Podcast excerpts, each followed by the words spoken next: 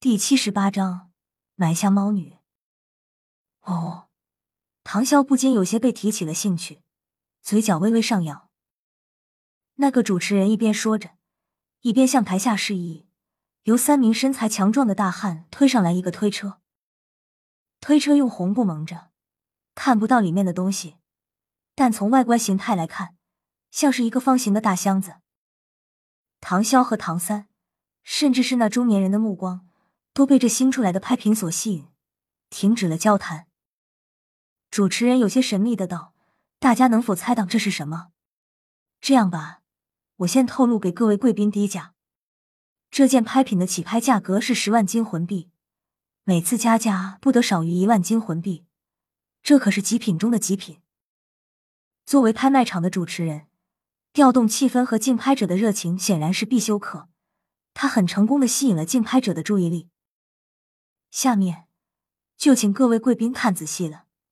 一边说着，他拉住红布，猛地将其扯下。红光闪过之后，露出的并不是什么箱子，而是一个巨大的铁笼。铁笼内蜷缩着一名少女。少女身体大成呈漏，只有关键部位用贝壳挡住。因为是蜷缩着身体，有些看不清她的相貌，但身材却是近乎完美的。白皙的肌肤宛如晶莹的玉石，一头浅绿色的短发别有风情。或许贵宾们在奇怪，为什么这样一个女孩子居然能够拥有如此高的底价，与我们拍卖场多年训练的美女们一个价格。但如果大家仔细观察，就会发现她的特殊。一边说着，不知道主持人从什么地方拿出一根棍子，探入铁笼之内。轻轻的挑起少女耳边的浅绿色短发，露出了她的耳朵。那并不是属于人类的耳朵，而是类似于猫类动物尖尖的小耳。在棍子的轻触之下，耳朵微微发红。没错，贵宾们并没有看错，这是一名不可多得的猫女。在武魂觉醒时，身体发生了变异，拥有了一些猫的形态。他的双眼一蓝一绿，别具风情，甚至还有一条长长的尾巴。他用棍子敲打了一下少女的臀部，少女吃痛之下，身形扭动，露出了之前藏在后面的一条白色猫尾。可以说，她是大陆上独一无二的。能够拥有这样一个美女猫作为宠物，那是何等的幸福！试想，如果在办事的时候。一只手抓住他的尾巴，那将会是怎样的情景呢？一边说着，主持人脸上流露出暧昧的表情，手中棍子在空中划出一个圆弧。各位贵宾可以出价了。这群混蛋竟然把人当宠物卖！唐潇忍不住心里骂道：“毕竟他前世虽然是孤儿，但起码也是在孤儿院长大，所以唐潇此刻的内心……”却是如波涛汹涌。他也不是没见过这个世界的阴暗面，但如此直接的接触却还是第一次。毕竟杀人不同，在这座拍卖场中，似乎所有人性之类的东西都已经不复存在，有的只是利益与类似于兽类的狂野。身边唐三眼中淡淡的光芒闪烁，此时唐三眼中流露出冰冷的气息，靠坐在椅子上静静的看着。唐三是一个聪明人，自然明白眼前发生的一切并不是他和唐潇所能改变的。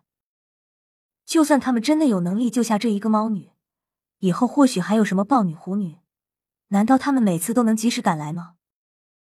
唐潇却不是这样想的，他立刻按下按钮，十万，竟然有贵宾直接加价十万，还有人出更高价格的吗？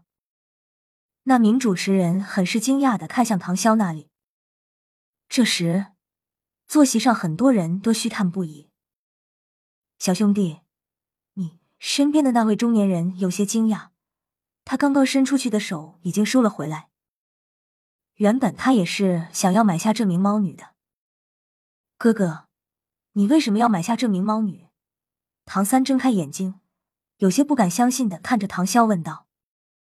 因为他不相信他哥哥会是那种男娼女盗的人，绝不是那种人。唐潇眼中流露出了同情悲悯的眼神，失去了灵魂的拯救也没意思。这还有灵魂，又是武魂变异所导致的，遇到了又怎能不救呢？唐三哥哥，这样的事在这拍卖场太常见了，我们能救得了这个？万一下次再来个什么狐女、豹女呢？其实唐三心里也是很痛苦的，但是这个世界的残酷就是如此，能救得了一个算一个。可是如果连救都不救，那自己能心安吗？唐潇悠悠的叹道。唐三点了点头。中年人也是一脸敬佩的看着他，小兄弟，真是个大好人。五万，现在已经二十五万了，还有人出更高价吗？主持人惊呼道，不由得看向那里的红色嘉宾席。我倒要看看，是谁敢和我抢。坐在最前面红色区域中的一名老者猛地站起身，朝着后面的白色区域扫来。虽然脸上戴着面具。但当这个人一站起来的时候，唐潇和唐三却立刻认出了他的身份。这出现在红色贵宾区怒视后方的人，正是当初在天斗皇家学院中将他们一行人赶出学院的天斗帝国那位血腥亲王。出乎众人预料的是，唐潇不但没有闪躲对方的目光，反而面带微笑的朝着血腥亲王点了点头，然后又按下按钮。五五万，又是五万。还有人出更高价吗？主持人有些震惊的说道，因为他没想到这位年轻人竟敢跟血腥亲王对着干。混账！血腥亲王怒不可遏，查，给我查！我要弄死他！敢跟我抢东西！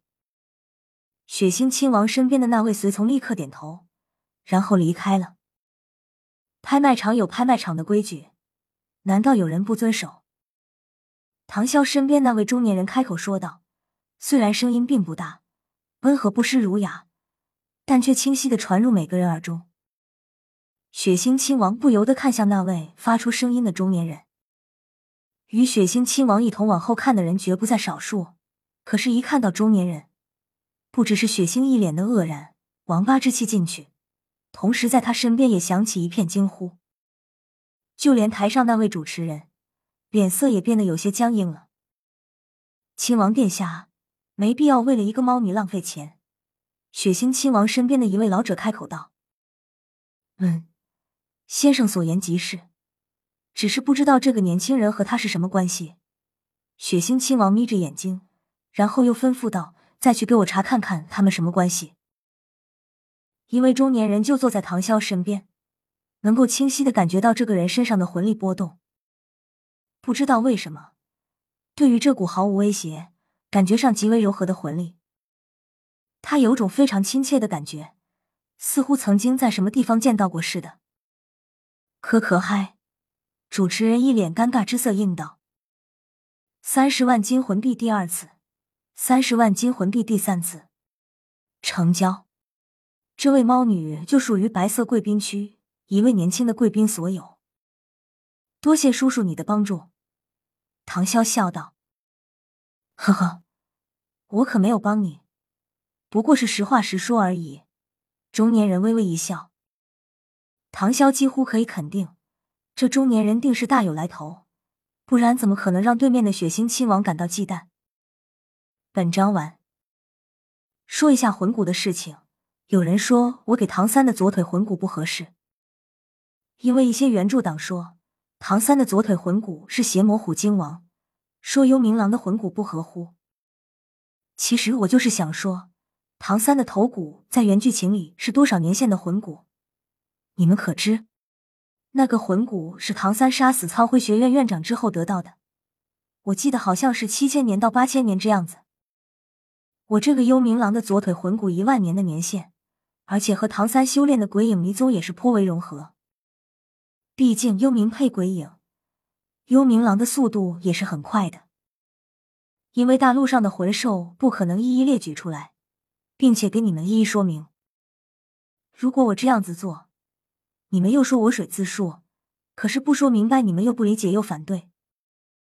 一些魂兽是原创的，毕竟不可能全部按照原剧情的魂兽来猎杀。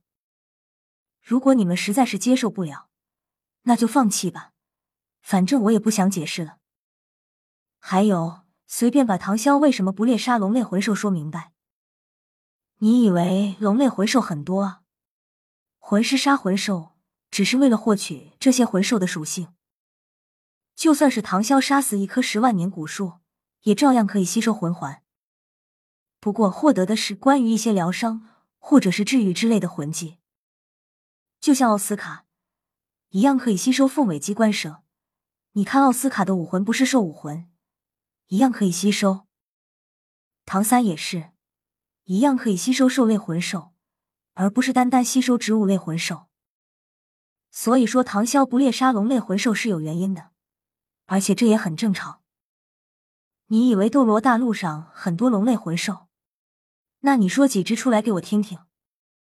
冰火两仪眼的那两只冰龙王和火龙王不算，如果有，那也是很少的。难道我还要弄出龙的九子让唐潇猎杀？我写的合理，你们又说我水；我写的一般般，你们又说我写的不合原著。我到底要怎么写，你们才满意？最后说一遍，不喜欢这种类型和风格的，就当作者和此书是空气，当我们不存在。放心，我不介意，只要你们别骂我就可以了。还有那些喷子也是，不要浪费你们的时间来打字评价我和此书。不满意直接弃书就是了。干嘛还要吐槽我才满意呢？所以对于一些书评，我不回复的。